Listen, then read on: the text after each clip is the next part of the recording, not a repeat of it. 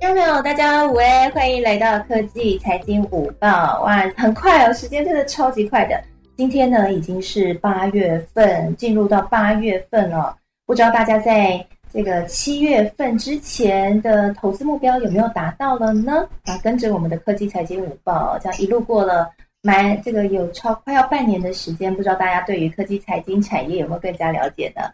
好，今天呢，我们科技财经午报要来跟大家聊一个热门的话题。哎，这个话题呢，如果你跟我一样，这个周末可能我我想应该不只是不只是我啦，应该全台湾嘛，或或者是呢这个华人区哈，可能最近都在沸腾，就是东京奥运哇，我们台湾呢这一次表现好蛮不错的啊，我在昨天啊在追那个。啊，小戴的金牌战哈，那之前看这个男双的比赛哈，那台湾人在高尔夫球啊、鞍马也都表现的不错。还有我们的举重女神郭幸淳，哦，她举起来那一刻笑得好好灿烂、好漂亮的样子哈，哇，轻轻松松就拿到了金牌。好，那接下来呢，大家就在讨论一个话题啦。哎，我们知道这个得了金牌的奖金是两千万呢。那这个金牌拿到那么大一笔钱，哎，现在大家都在讨论说，他们应该要怎么投资才会比较好呢？到底是要一次领出来，还是应该要领终身俸呢？那这个钱应该要怎么样去做管理会比较好呢？那主要会出现这个话题的原因哦，就是因为我们之前的跆拳道的金牌朱慕言，他接受淡如姐的访问的时候，就提到说，哎，他不是拿了一个金牌，又拿了一个铜牌。结果呢，那个金牌它好像是这个终身俸，那铜牌呢五百万，他就一次领出来就要进行投资，结果没想到就被骗钱了，唉，他就特别呼吁大家哈，这真的要特别的留意。所以我们今天呢，就来好好聊一聊这个话题吧。我想，呃，虽然我们大家现在都辛辛苦苦工作哈，但是呢，或许有一天你会突然，呃，赚了很多钱，或者说突然呢，这个有可能拿到了一笔钱。那突然一笔大钱的时候，要怎么样进行投资和布局？我觉得我们现在先学起来，不会到时候呢，这个才去找方法啊，那个时候可能就为时已晚了。所以呢，我们今天就来好好聊聊这个话题吧。那我会特别把这个话题跟今天还有另外一个话题 ETF 绑在一起啊，就是因为呢，我看到这个我们有一个财经专家啊，孙庆龙这个前辈呢。他呢有特别给郭幸存一些建议，他说哦，他建议这个举重女神呢，可以把拿来的这些钱呢，因为他这个领终身俸的话，月领是十二点五万元嘛，那他建议他说，他可以定期定额的投资元大台湾五十这一档 ETF，也就是大家应该都很熟悉的啦，零零五零这一档 ETF。他建议说，可以每个月投入金额十万元，那十年之后呢，这一笔钱可以就可能就会增加到两千两百四十万元，三十年之后更可以成长到三亿元，哇，一辈子生活无虞。那大家也知道，这个郭幸存还很年轻嘛，所以三十年后呢，哎，对他来说，他可能就拥有三亿元之多哈，那真的是。听起来啦，真的是非常好的一个投资哈，所以我们今天也要来，呃，特别请到峰哥，峰哥呢，我想大家应该对他都蛮熟悉的，他是英赛的主编，同时呢，他在 ETF 上面也非常的擅长，他是台湾 ETF 投资学院的创办人。那今天就来请中峰哥来跟我们聊聊 ETF 的这相关的话题哈。首先呢，当然是先讲一下这个金牌奖金应该怎么投资，我们待会也请两位专家一起来聊聊。那还有呢？这个 ETF 到底这个呃，刚刚刚刚这一位这个前辈哈，这个孙庆龙前辈呢，他建议的这个方法好不好呢？我们大概请峰哥来指点指点。那还有一个我觉得蛮重要的哈，ETF 其实可以来帮助我们做资产配置，那应该怎么做呢？我们待会来好好聊一聊。那最后呢，我们今天还有一个话题哦，就是比特币虚拟货币了。那为什么我们今天特别来聊虚拟货币的话题呢？哎，你知道吗？这个特斯拉的创办人马斯克，他最近呢被要求说，这个到底马特斯拉有持有多少的比特币的市值？哈，哎，我们知道这个，这马斯克出来喊进比特币，结果比特币大涨一波。那后来呢，马斯克又出来喊狗狗币，哈，结果这个比特币呢 就就就跌了一波，哈，那狗狗币又上来，所以。嗯，大家对于马斯克到底对比特币的态度是什么样的态度？是支持还是其实是否定的？其实还是看得不太清楚啊。那现在呢，它有一个公布出来的关于它现在特斯拉持有的比特币的市值，哈，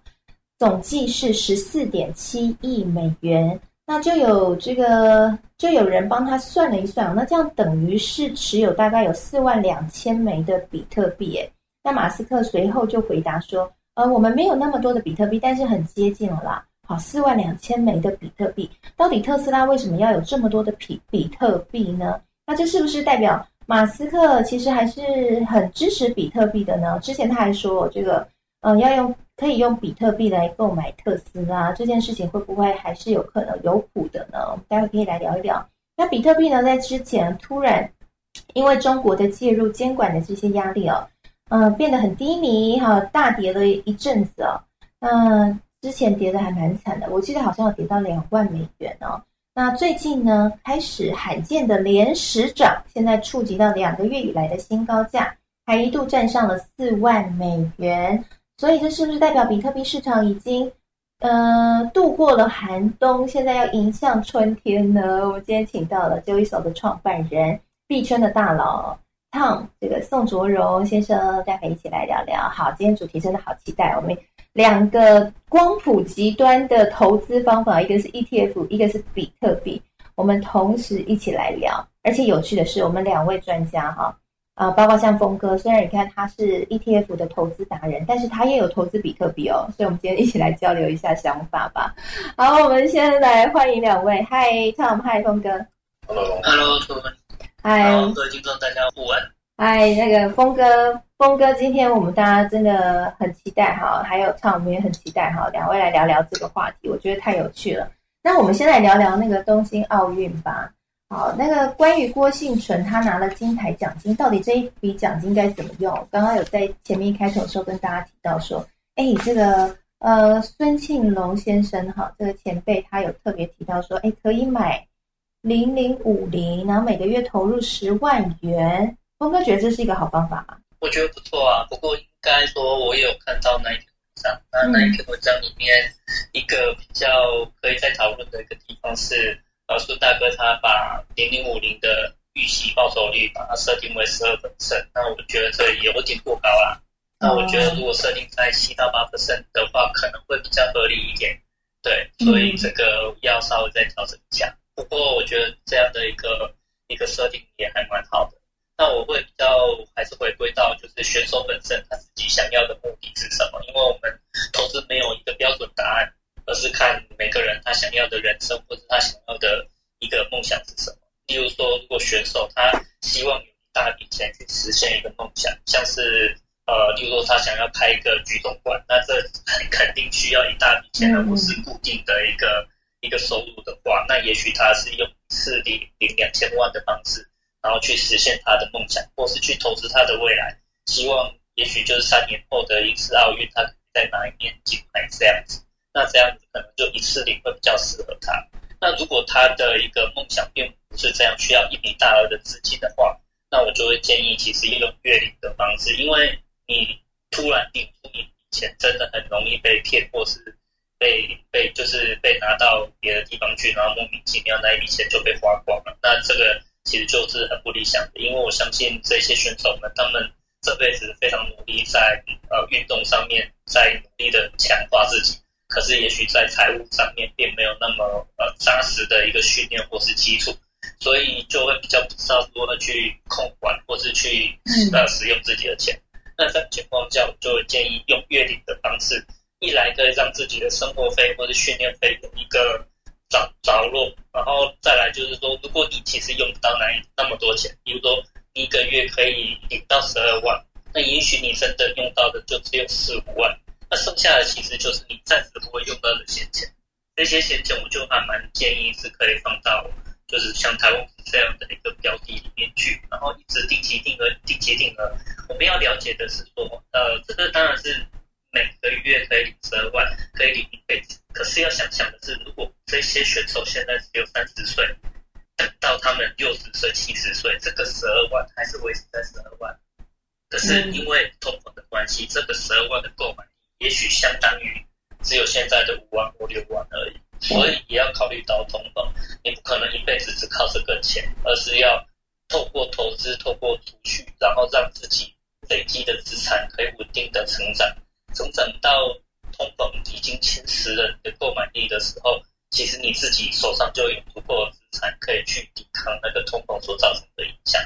所以这样子呃双管齐下的一个情况，我会认认为是比较理想的一个一个规划。嗯，我想刚刚峰哥讲的哈，我很认同。我就两个重点哈，首先第一个重点就是呢。哎，你这一笔钱呢？如果你没有真的要实现一个创业梦想的话，其实最好是月月领，真的会比较安全哦。因为呢，你知道背着一大笔钱在身上，就像是一个，就是都会是大一一，就像是一块肥美的大肥肉一样，就大家觊觎的目标，那自己也会很很难为。可能大家都来跟你借钱，那你要怎么去回复？那可能也很困难。那另外呢，就是说有一个很重要的，就是呃。当你现在先进行去这笔钱拿到，如果是月月领的话，拿去做投资，那它这个可以帮助我们去抵抗之后的这个通膨的问题哈。所以这个钱呢，你如果可以用时间复利去慢慢滚，确实呢，在未来这个钱可能会远远超过你一次领的两千万。那我觉得现在问题就来了，就是说，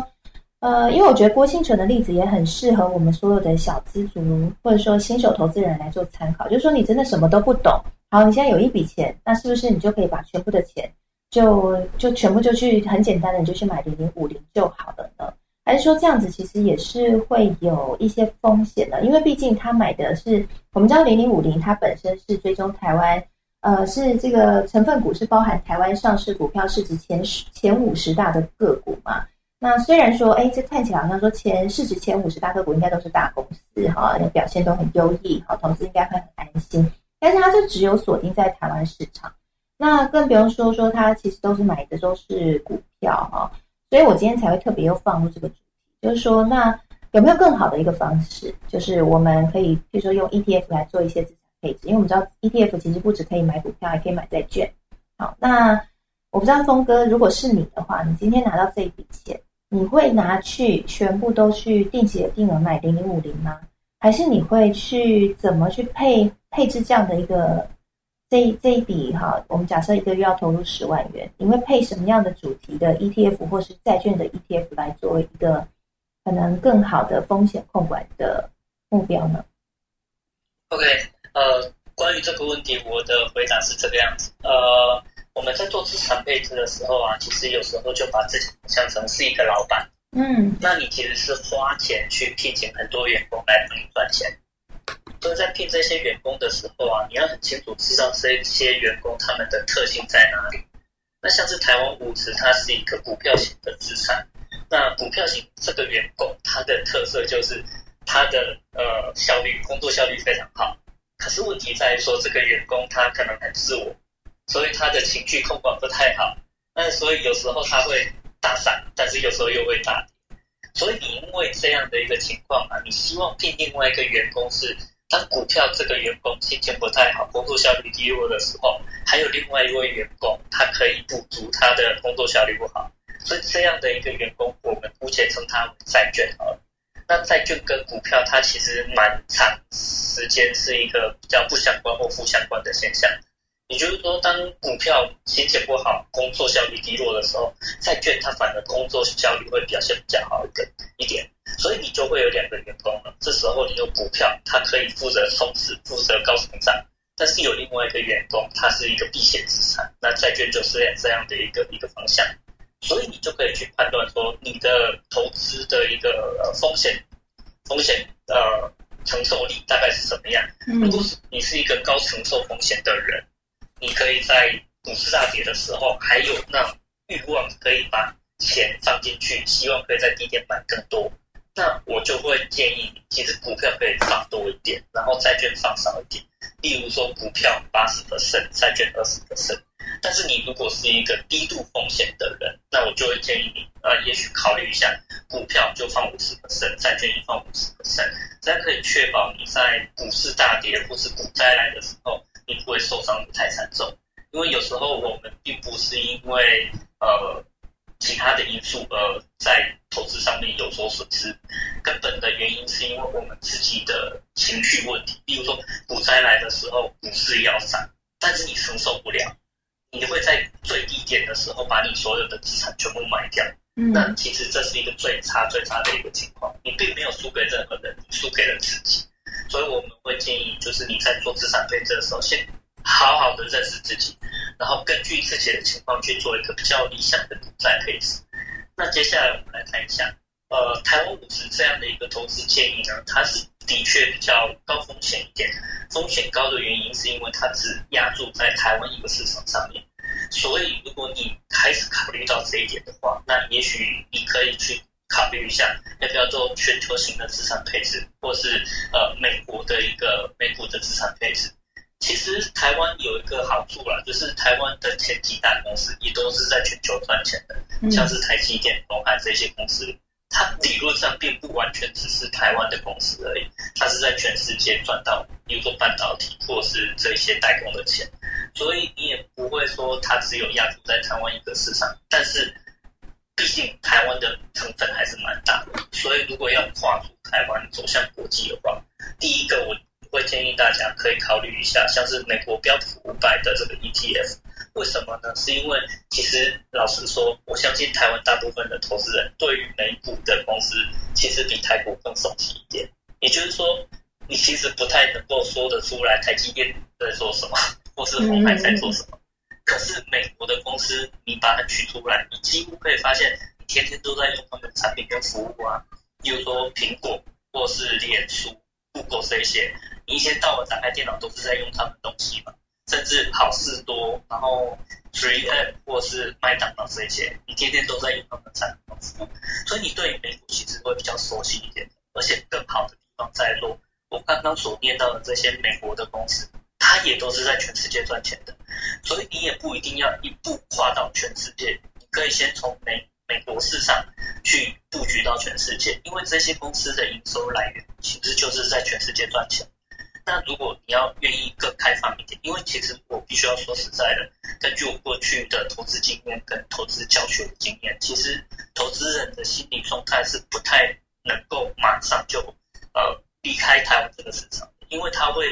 语言上面的恐惧，监管上面的恐惧。当我跟他说，其实美股的一个券商，它有很多先进的一些服务的时候，他们其实不见得愿意或是能够放心的把自己的钱汇到美国的券网去。原因就在那一些心理上面的关卡，他会觉得那个东西我不太熟悉，所以要建议到，例如说布局到全世界的股市去，其实那个心理看要抛过去，老实说是有一点难的。但是如果你已经比如说开始接受比特币这一些，那我就会相信，哎，其实你在开户上面，或是在语言，或是在各各方面的认知上面，其实都可以接触更新、更广范围的这一些资产的投资类别。那我就会建议，其实可以考虑一下，像是美国有一档 ETF 叫做 BT，这个是它的交易代号。BT 这一档 ETF 呢，它一个基金就可以帮你投资到全世界的股市去。那这样就是非常广范围的一个分散风险，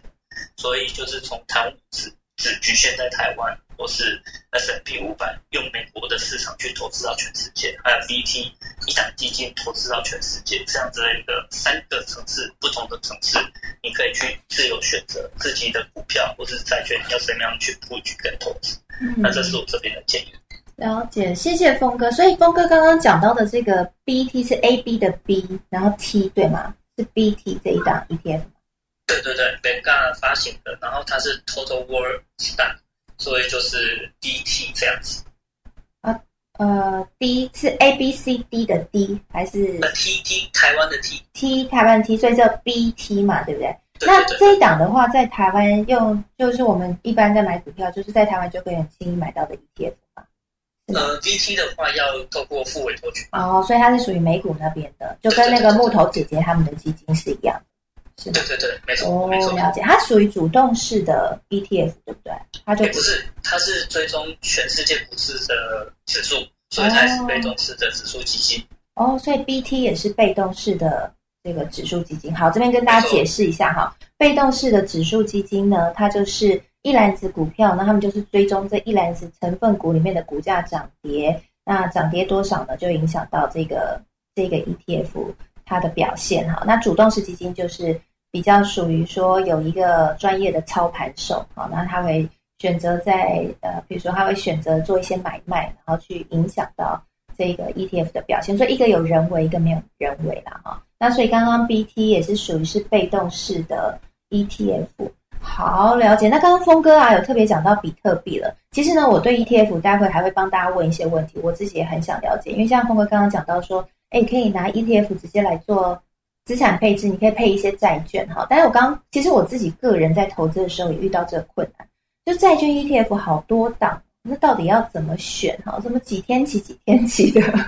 我觉得好难选哈。那我们待会再来请教一下峰哥。我想要先来跟 Tom 来聊一聊。，Tom 那个刚刚峰哥讲到比特币哈，然后我们也有聊到郭信成的例子。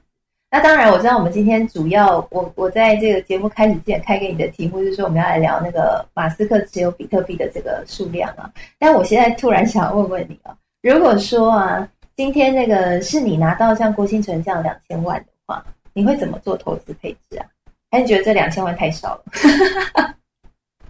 其实我觉得两千万其实不算少，但是。如果照这样的，因为照我觉得提醒的话，其实我会建议他应该是要月领。其实我觉得月领其实好处其实还蛮多的。然后，因为其实你拿两千万，除非你现在心里已经已经有选定的标的物，或者是你觉得一定可以获利的办法，那个那要不然的话，其实直接拿两千万，其实对啊。而且其实而且还有另外一个问题，就是说其实你你选择月龄的话，其实它就是跟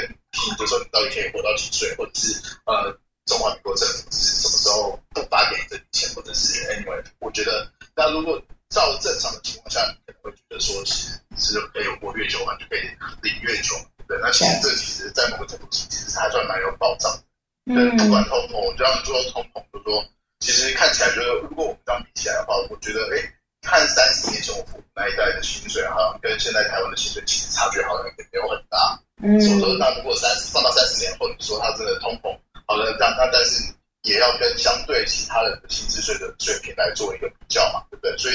我觉得可能也不一定会想象说，真的通膨就把你打死，对不对？嗯，我觉得可能会这样想。然后其实每个月都有疫情进来，然后他们他们的这样可以在某个程度说，其实生活其实是蛮有保障的。那假如你现在一口气拿了很多钱嘛，那其实有时候你有时候就会因为这个几个月，然后可能去做一些。比较基金的投资，然后其实前期都会损失的相当的快。我觉得可能会这样，就算因为因为我是我我自己算是一个比较非常保守的一个投资人啊，因为其实呃我常常可是我我们常讲讲常讲一个在我们这圈里常讲一个不算不知道该开心还是就是说就是算是笑话嘛，就是说我们常说哎钱进到这个交易所去交易之后钱都会不见。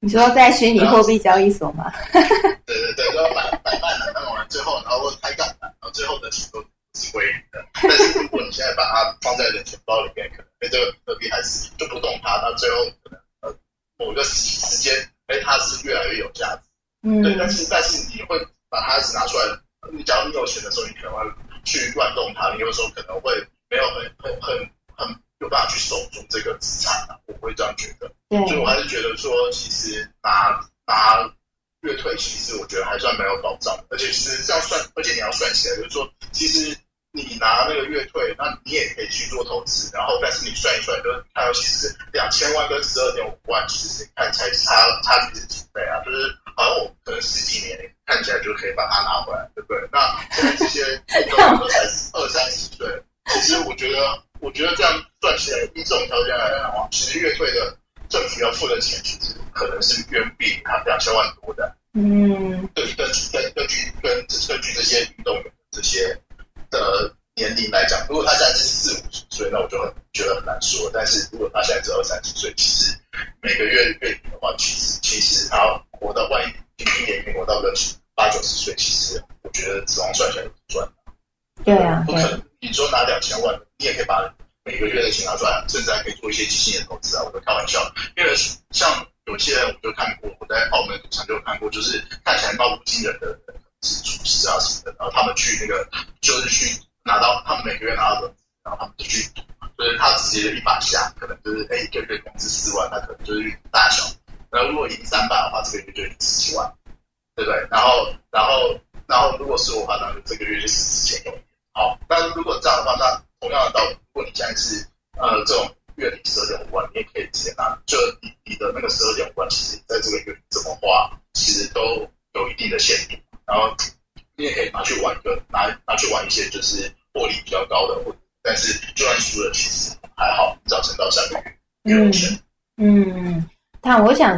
刚刚讲到一个重点啦，就是说，呃，如果是月领的话呢，可以帮助我们做一个自律。啊，因为其实人呢要对抗欲望是不容易的，所以呢，透过这样一个机制，可以帮助自己做一个自律。那当然，对外呢，你也比较不容易会成为那一块肥美的大肥肉嘛，好，为大家一直来借钱，啊，或者邀你投资遇到诈骗。那还有一个 Tom 刚刚讲到重点，就是说，呃，我们刚才讲到通膨哈，但我刚我觉得他们刚刚讲的这个论点蛮有趣的，就是说，如果你去看薪资水准的话，其实我们跟几年前相比，哈，跟十几年前相比。可能大家那个大学毕业生的领的薪水都差不多哈，这我想大家应该都有感嘛，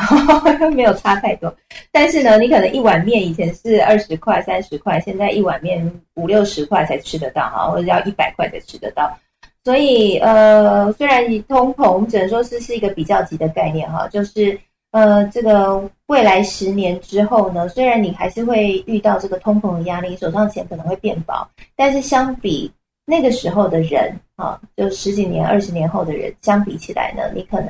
因为在薪资大家都在同一个水准上面哈，所以呃，这个相比起来你的压力可能就不会那么大。我觉得这是一个可以思考的点啊。那我想要回过头来来聊那个刚刚他们有讲的哈，就是说呃，如果说今天这一笔钱呢，哈，假设我们现在一个月十万块，那么你会如果是你的话，你会把十万块全部都投入到虚拟货币市场吗？还是说你自己现在也有做一些其他的投资？或像 ETF 啊，你有在碰这一块吗？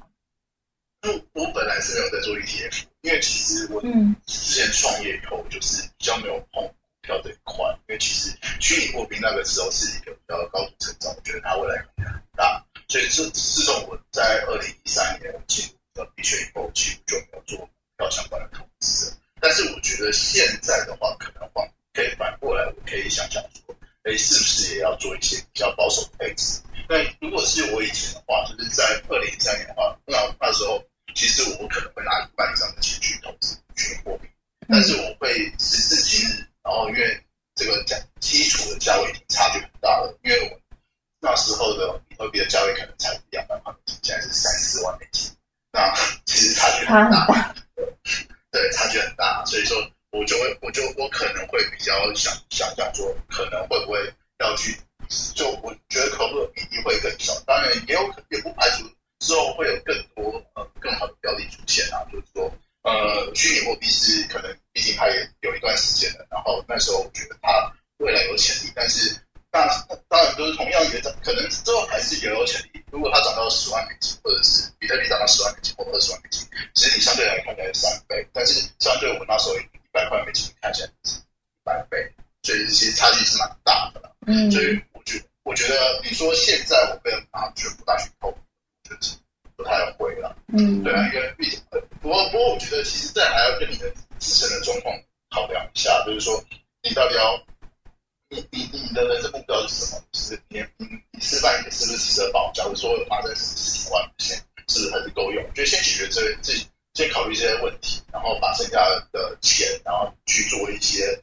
配置，我觉得是比较合理的嘛。当然就是说，当然可以。投资投资一些比较激进的，我觉得是有，觉得会有，但是会有机会的东西。那我觉得觉得是。那当然虚拟货币这边，我觉得还当然还，我觉得一定还会有很多数据出来。就比特币是一个呃代表性的东西，但是其实虚拟货币不是只有比特币，还有非常多的其他。就像刚刚有刚前面有一个就是听朋友啊听众啊，他上来说他最近在玩那个呃 NFT 对。对，虽然那个那个游戏是，其实是我是觉得比较，我是比较对那个产值比较保守的态度，就是我觉得一来它，我觉得最后的 NFT 游戏可能并不是那样，但是因为它那个东西其实我自己没玩，但是我大概知道它还可能算是一个，算是一个，也是一个金钱游戏啊，就是很多人参加的，他就先交一些钱，然后呢，官方。就会有办法，就是把每些把这些钱做一些分配，就等于去玩那个游戏，他就再把这些钱给你。那当然他自己拿了一些钱，但所以他这个其实，在某个程度上可能算是一种可的东西。Anyway，但是其实，但是其实这种游戏，其实我觉我觉得它并不是纯粹的它，因为它的游戏，个人认为其实并不好玩。然后，但他玩的有点像之前的迪拜的这种玩法，其实大家是在玩钱，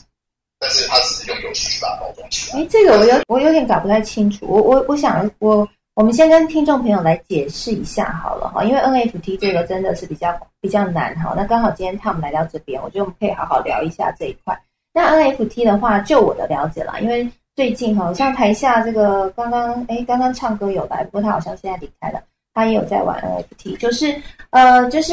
我我所理解的 NFT 是，就说像一些球员卡啊，或者是一些我们实体的画啊，或实体的东西哈。那现在呢，就是把它用区块链的方式变成数位版。然后呢，因为现在数位版比较少，所以它的这个市价呢，有可能会因为很多人要购买，它就会市价就会上扬。所以它其实就是把我们虚实体世界的一些资产，然后变成数位版的放在网络上面。对，是这样的吗？呃，其实我我大概解释一下，NFT 其实是三个字的简写，就是 non-fungible token。就是 non-fungible token，其实就是其实呃，我们知道的这些虚拟货币，假如我在以太上方上发以太这个条件上发了一个虚拟货币一个币，我可以定义它可能比如说一百万、一千万，但这一千万个其实每一个币的每一个 token 其实都是一模一样的，所以它其实是可以分无限分，它可以分割。然后，然后就说我可以分成一点一颗，然后分成一点二颗。但是那 NFT 的概念是不一样，NFT 是它这个 token 它其实是一二的，就是说它就是说，其实我们可以我举一个例子啊，就是说，如果我们现在想象一间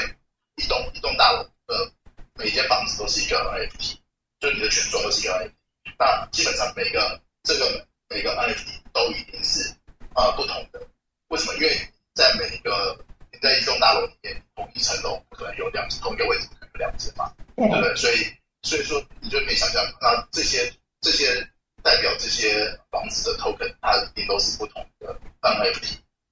所以它其实 NFT 其实的概念就是说，它它是一个独一无二的，它不能不能分割。对，它不能像钱一样，这样比特币切成一块，比特币切成零点几块，这样切切切不能嘛？哈，它就是一个实体。嗯，对，那那这是 NFT。的一个东西，那当然就是说，那也可刚刚主持人讲也没错，就是球员卡，但是球员卡呢，它就只有一个系列，但它一系列它有十张，那那他用另外一个标准说，也有可能同一种的，但是它有十张，他就只能八十张了，它就不能再增发了，对，再增发他就另外一个而已。好，但 NFT 来就是这两个，但是其实对 NFT 的意，那是 NFT 的一个技术上的意义，但是实际上意义是，呃，它是什么艺术品啊，或者代表球员卡，或者这是人家赋予它的。就是说，他在上面这个 NFT 的 token 上面记录了什么东西，然后会导致它这个 NFT 这个 NFT 跟别的 NFT 是不一样的，它代表的东西是不一样，所以它的价值是不一样的。那有了这个 NFT 以后，你就可以在很方便的地方是，它可以直接在二级市场做容易做买卖。嗯，如果如果想象说这个是一个房房子的 NFT 的话，我就可以随便在这边，我如果我这个就是代表这个房子的话，我就很容易在这边二级市场我就可以出售它。在网络上面卖掉就对了，哈。平常我们是要一手交球员卡，一手交钱，哈。实体世界是这样，那现在变成 NFT 版的买卖球员卡，就是在这个虚拟货币的市场里面，我就把这个档案，哈，这个这个 NFT 球员卡 NFT 卖给别人，我就收虚拟货币，对不对？对，那当然就是说，其实现在在的状况来讲的话，那我自己呃，并不认为现在的 NFT 就是最后全包，就是说，因为就是说，因为它其实是一个非常畸形的一个市场，就是说，因为因为其实现在的数位创作可以称作艺术品的，其实我不知道大家觉不觉得说只定位这是一个艺术品，但是我就说我们做了一万个独一无二的这个 NFT，然后然后呢是，每每个都不同，所以它就它就有价值。那我觉得这件事情也蛮奇怪的，甚至有人他拿别人的 IP 然后来做成一个 NFT。那也有，甚至我拍一张别人的艺术的照片啊，一个别人的艺术品的照片，说这就是一个 NFT。其实我觉得这件事情，呃，目前来讲的话，那它的市场价值可能都是算是炒作的。就是其实案蛮简单，就是我做了一个 NFT，我把我把它用一百块卖给它的价值一百块。那假如我再把用用一百块钱要把它卖给下一种一万块，那我就说这个价当然的市场交易的价值是一万块。那因为它不可分割，所以它只是那一个的 NFT 就是那个价钱。然后甚至那那在同一系列的 NFT 里面，可能有一个它价值很高，被炒的价值很高，那就有就去同一系列的那个价值都很高。那它目前来讲的话，就 NFT 算是一个炒作的市场啊。其实是它是它是比较稍微比较危险一点，因为它实际上可能并没有市场去呃支撑，而且它真正假如在就是市场比较 crash 的时候，其实它是比较难卖难卖的。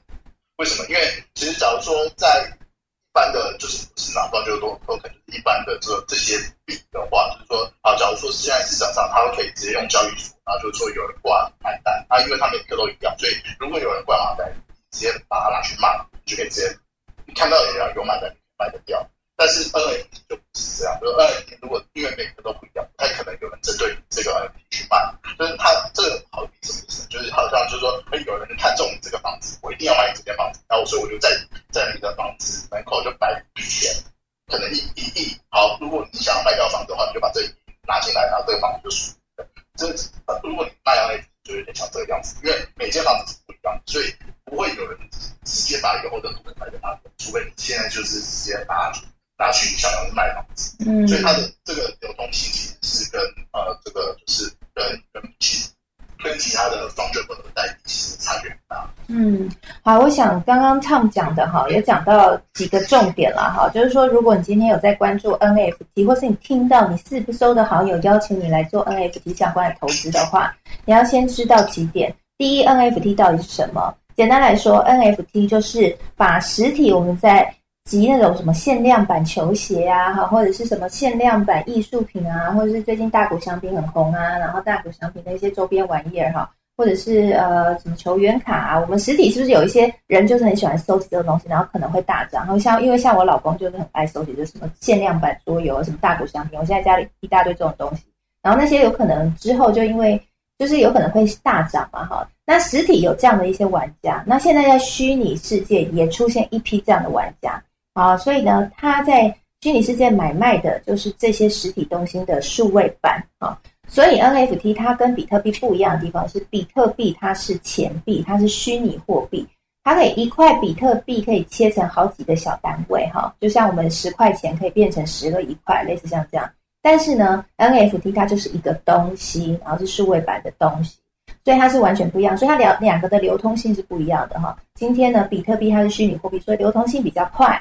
那东西你要买，当然就要遇到试货的人哈，所以它流通性是比较慢。那还有另外一个重点，就是现在 NFT 因为整个市场刚起来，所以呢出现了一些比较热的炒作的情况，有一些看起来应该是没有艺术价值，或者是应该是没有市场价值的东西。却因为它变成 NFT，然后就在里面很火啊，涨很多，就价钱变得很高。所以你进去的话，如果你呃自己不是很清楚市场状况的话，会比较危险一点。所以要稍微跟大家先说明一下哈，NFT 不是不能玩，我身旁也有朋友玩 NFT 赚很多钱，但是就是你要特别先知道这两点会比较好。好，谢谢 Tom，那我们待会再回来聊比特币的市场。那我想要先请教一下峰哥哈。哎，峰哥，我们刚刚有特别讲到说资产配置很重要。那我想问一下，就是刚刚我问的那个问题哈，债券市场是我们都很希望说，哎，如果能够用 ETF 来简单的就可以配置债券，是很方便的一件事情。但是我自己哈就遇到这个问题，就是债券好多，好几天起几天起的超多，我们到底要怎么去配这个债券的 ETF 会比较好？怎么挑选呢？好。楚文这个问题，我相信也是非常多听众们的烦恼。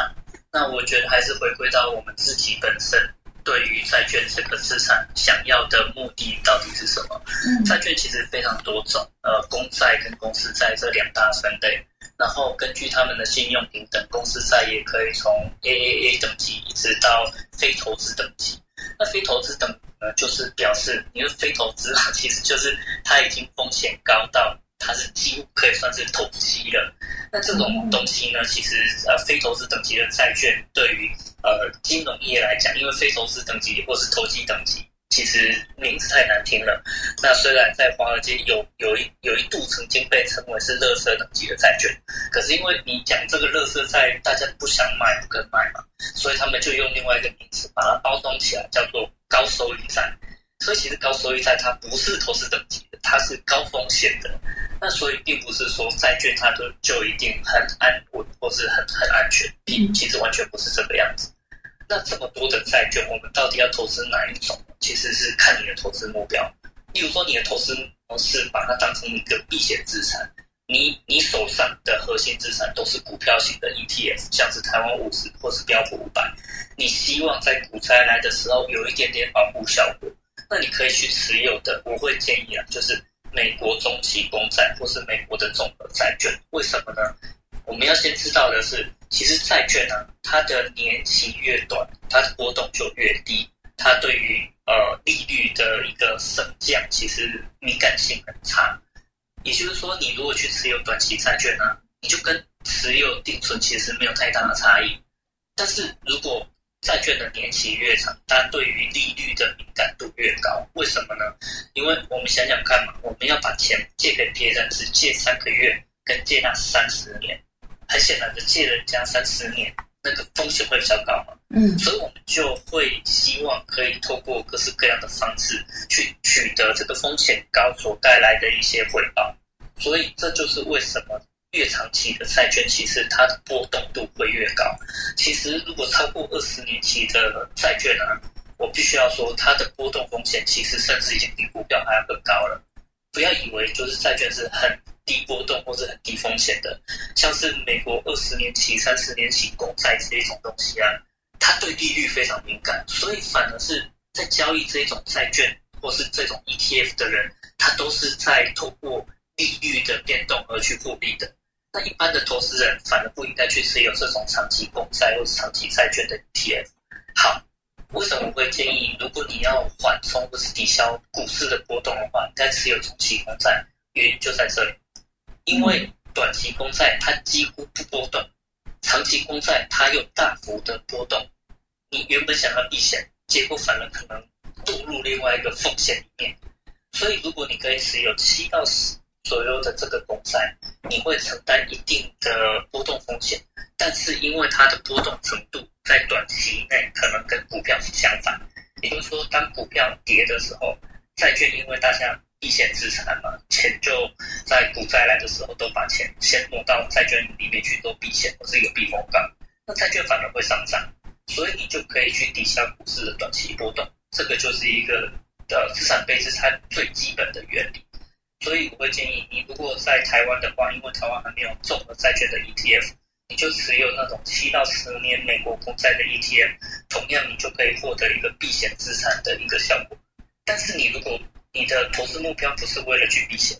你是例如说你已经退休了，然后你希望可以透过债券产生固定收益。那这个时候呢，第一个你可以去持有投资等级的公司债。那因为公司债它相对于公债来来讲，它的信用平等会稍微差一点。所以换句话说，你会换的比公债还要更高一点点值利率。那也就是说，你的固定收益会比持有公债更高一点。但是当然，就是你也要小心公债，它的第一个，它波动的方向会跟股票很像。同样都是 Apple 公司所发行的，只是一个是公司的股票，一个是公司的债券，他们其实波动的方向都会跟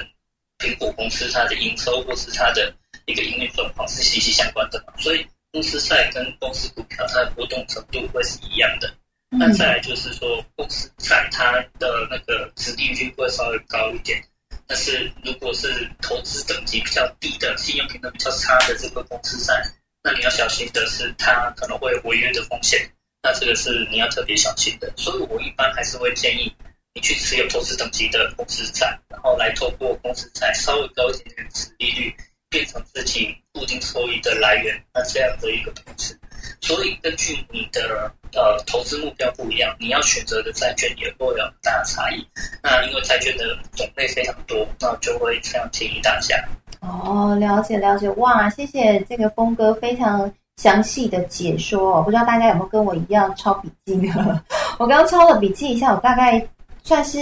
把它做了一个分类哈。刚根据刚刚峰哥的解说，我想峰哥讲的非常好，就是说如果你今天呢。你不打算投资股票，你就是希望你的资产可以稳健的、比较保守、最保守、最保守型的投资人，那你可以选择去买投资等级的公司债。那如果呢，你今天是你你像我一样有在买股票，你想要做一个呃避险啊，让你的整个资产组合做一个完整的资产配置的话，那么你可以去挑选中期的公债，就是七到十年的公债，会是最好的标的。刚刚峰哥有特别解释为什么了哈，因为呢，短期的公债是不会波动的，那长期的公债对利率非常的敏感，那不是我们玩得起的哈。所以呢，中期的公债是最适合拿来做资产避险的。那我想请教一下公那个峰哥哈，所以中期的公债如果要拿来做避险的话，因为我刚刚查了一下。有美债呀，有中国债呀，好等等的。那到底要怎么挑会比较好呢？我们应该是以美债为主吧，对吗？对，因为我们在避险的时候就尽量避免自己承担更多的风险。那像是一些新兴市场的债券，它可能会有政治上面的一些风险，或是其他的货币的债券的话，就算是公债，它可能也会有汇率上面的风险。那我还是会比较建议，其实目前。市场最大的还是美国的公债，那第一个它的呃利率跟汇率上面的风险都会低很多，而且它的政治风险也是在可能是全球最低的。那我就会建议你，如果真的是要避险的话，就避免自己去承担更多的风险。那美国公债的话，就会是很理想的一个标的。嗯，那其实我认为。就是你如果真的要做避险的一个资产的话，其实最理想的就是美国的综合债券，因为它不只持有美国的中期公债，它也会持有一个很高品质的美国公司债。只是因为台湾目前没有这样的 ETF，所以就很难去建议大家。那你如果已经可以接受美国的 ETF 的话，那像是 BND 或是 AGG 这两个代号，在美国都是综合债券的 ETF。一档债券就帮你去解决掉你的配置的这些问题的，所以在美国市场的确是有这种所谓的综合债券，它的年期跟它的波动程度其实都帮你调控的非常好，那这就是一个很理想的投资标的。哦，了解，所以是 BND 然后 AGG 这两档对不对？就是是可以考虑的。那如果说今天呃大家，比如我们台下的听众朋友们真的不会投资美。那想要用台湾的 ETF 投资的话，那我刚刚有查一下，像富邦美在七到十年起，像类似像这种是 OK 的吗？没错没错，目前台湾元大跟富邦都有发行七到十年的美国公债的 ETF，那你就选一个自己的券商或是你喜欢的就可以了，因为这两家其实我会认为呃差异不大，那就大家选喜欢的就好。嗯嗯嗯，那买债券有什么技巧吗？还是说随时都可以进去买，就没有什么差异？因为我们知道，其实联准会也快要升息了，也不是快要啦，就是说现在最近都很激烈的在讨论它是不是要升息那我们之前在节目当中也讨论好几集了，那这个部分会有影响吗？我会认为就是还是看一下自己的投资目标，例如说你的投资目目标是要去做避险的话，那你就不需要太去考虑这些总金上面的政策的影响，因为的确在升息的过程中，也许就是市场对。债券的值利率预期会稍微升高一点。那当市场对于值利率开始把它提高之后，其实债券是会下跌的。这个的确会有这样的一个风险没错。可是你要考虑到的是，你在做的是避险嘛？那所以你就不要再去考虑债债券它带给你的这些短期的波动或是短期的这个下跌，因为你要做的是避险，所以你并不是靠去呃交易债券 ETF 的短期价差来赚钱。那我就会建议你还是把 focus 把它集中在你其实是在做避险这件事情，那才不会说，哎，你又想做避险，但是又很担心债券如果在通膨或是在升息的影响下，如果下跌该怎么办？其实你要考虑的是，你要好好做好避险这件事情，而不是短期的去去判断它的高低点或是什么的。那这个一定要去抓住你的核心，那才不会说，哎，好像进退两难。嗯，那就比较难去做决策了。嗯，那那我应该要一笔钱直接下去把债券买好买满哦，买成我投资组合，假设是二十个 percent，然后直接买满，还是说我也应该要定期定额去买债券，会是比较好的方式？这就看你目前的情况了。例如说你现在刚好拿到几块，然后有两千万，那我就会建议你就是直接一笔钱，然后八呃，比如说一千六百万去买零零五零，然后剩下四百万用八二比去。买债券的 ETF，那这个是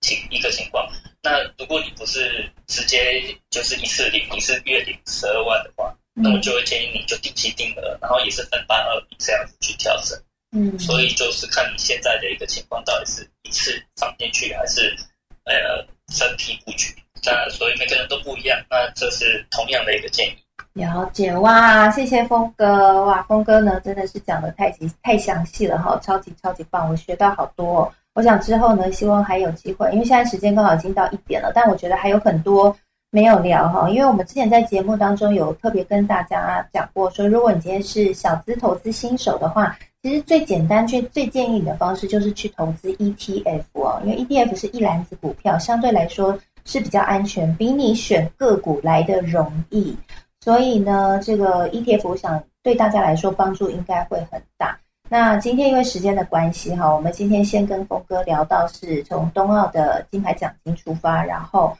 跟大家先讲一个基础的 ETF 的的一个观念，就是怎么用 ETF 做资产配置。那我想未来还可以我们再聊，比如说像是主题型的 ETF 最近很夯啊，什么电动车啊，什么科技啊，ESG 啊。那这些主题型 ETF 我应该要怎么样来配置？我觉得这应该也是很好玩的话题。我们之后可能会再设计这个主题，然后希望可以有机会再请到峰哥来帮我们好好的说一说，就跟我们来好好的请到峰哥来教教我们哈。好，那最后呢，我想要再回到 Tom，那再花一点点时间，大概五五到十分钟的时间哈，因为今天我们还有一个很重要的焦点，就是要请教 Tom 关于比特币市场。未来的看法，因为刚刚讲到比特币市场现在之前出现了大跌，那现在这几天是有回到大概四万美元左右。那因为我想我们的群里面应该也有不少是比虚拟货币的投资人，所以呢，对于比特币市场后市展望应该都很关注。然后特别是最近这个，我刚刚前面有讲到啊，这个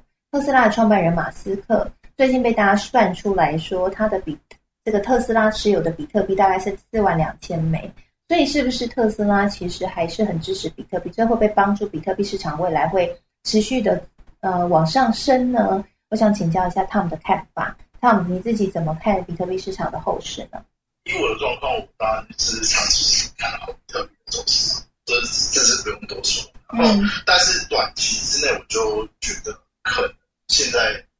不不知道，我觉得应该不算是一个太好的进场时机了，因为。我我是怎么看的？就是说，刚主有讲，就是马斯克有呃说那个特斯拉四万两千颗，那当然这是有公布的，因为呃特斯拉作为一间美国的上市的股票公司，它必须要揭每季必须揭露自己的财报，所以大家可以从它的财报去反推它大概有多少比特币，因为它没有写出它有多少比特币，它只有写出它的价值是多少。嗯，那当然就从另外一个从虚拟货币还有另外一个比较。去的它的是可以预计有多少资产？其实那大家就说，其实大家知道说特斯拉有四万两千个比特币，那没有人知道马斯克自己本人有多少个比特币。哦，bug 在这里。OK。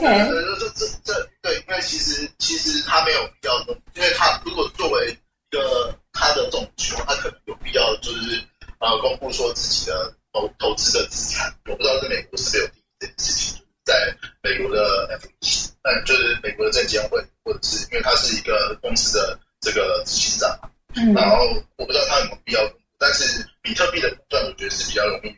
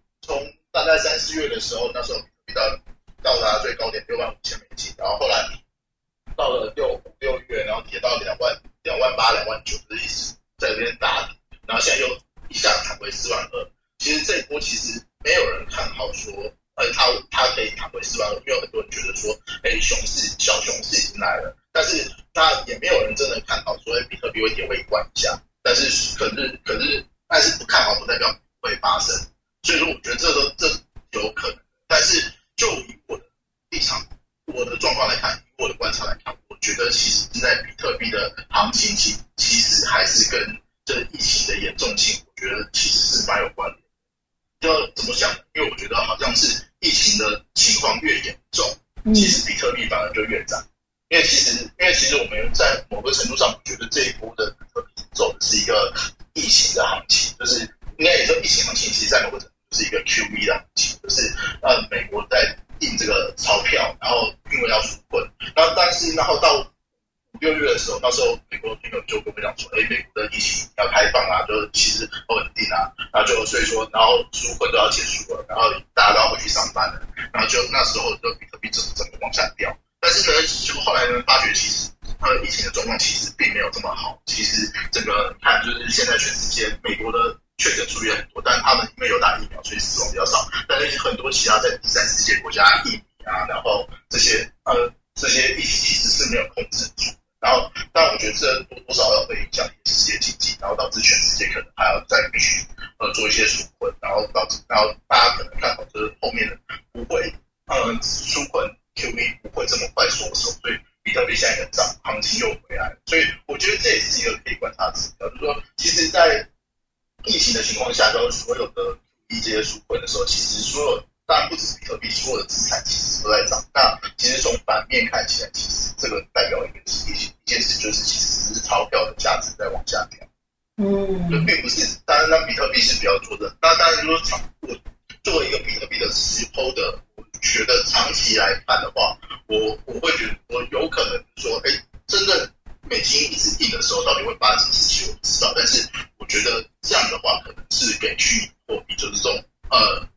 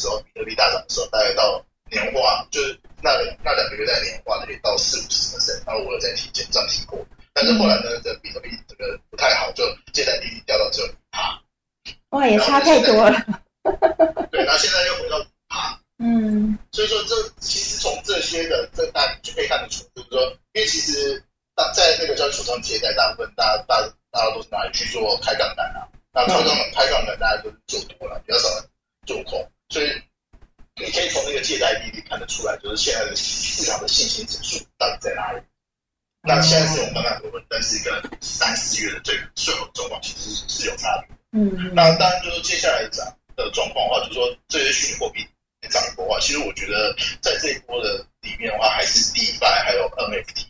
因为我觉得然后。占了很大的一个角色，就是你要上涨，总是要有一个主题嘛。就是说，在二零一七年的时候，那时候主题是 IPO，但是后来 IPO 实在跑后面太多，然后到到到这一波，这一波其实主要是第一，